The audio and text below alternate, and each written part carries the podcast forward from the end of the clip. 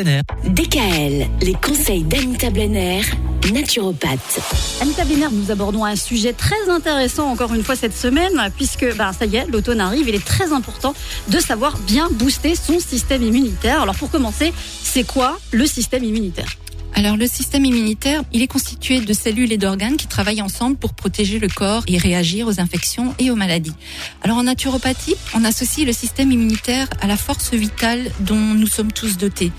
Donc euh, l'approche holistique qui consiste à prendre en compte la personne dans sa globalité plutôt que de traiter un organe, une maladie ou les symptômes d'une maladie, se repose sur cette force vitale invisible mais pourtant bien existante.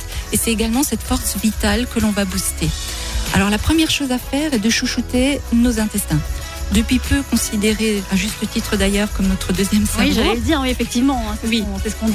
Mais c'est également là que résident 70% de nos défenses immunitaires, d'où l'importance d'avoir une bonne flore intestinale. Oui, quand même. Vous me direz, c'est quoi la flore intestinale?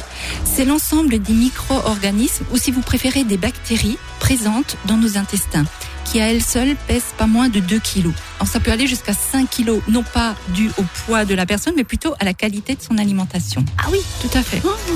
Alors pour bien optimiser votre flore intestinale, privilégier les aliments contenant des probiotiques, qui sont donc des bonnes bactéries. Ces probiotiques, on les trouve dans les aliments fermentés, dans le kéfir, dans la choucroute dans les graines germées et dans les légumes lactofermentés. Alors là, vous avez plein de vidéos sur YouTube pour faire vous-même vos légumes lactofermentés. C'est très facile à faire.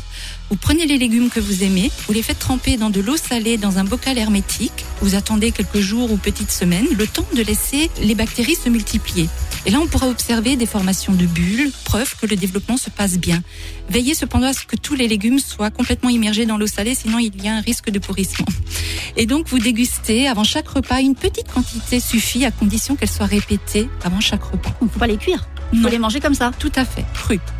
Et si vous n'avez pas de légumes lactofermentés sous la main, ben pensez à commencer vos repas avec soit des crudités, des petites salades que vous aimez, ou des fruits, parce que les bonnes bactéries de ces aliments iront directement coloniser les intestins sans passer par la barrière de l'acidité de l'estomac qui pourrait en détruire une bonne partie. Donc avant de prendre le repas, prendre un fruit. voilà. C'est la première fois que j'entends.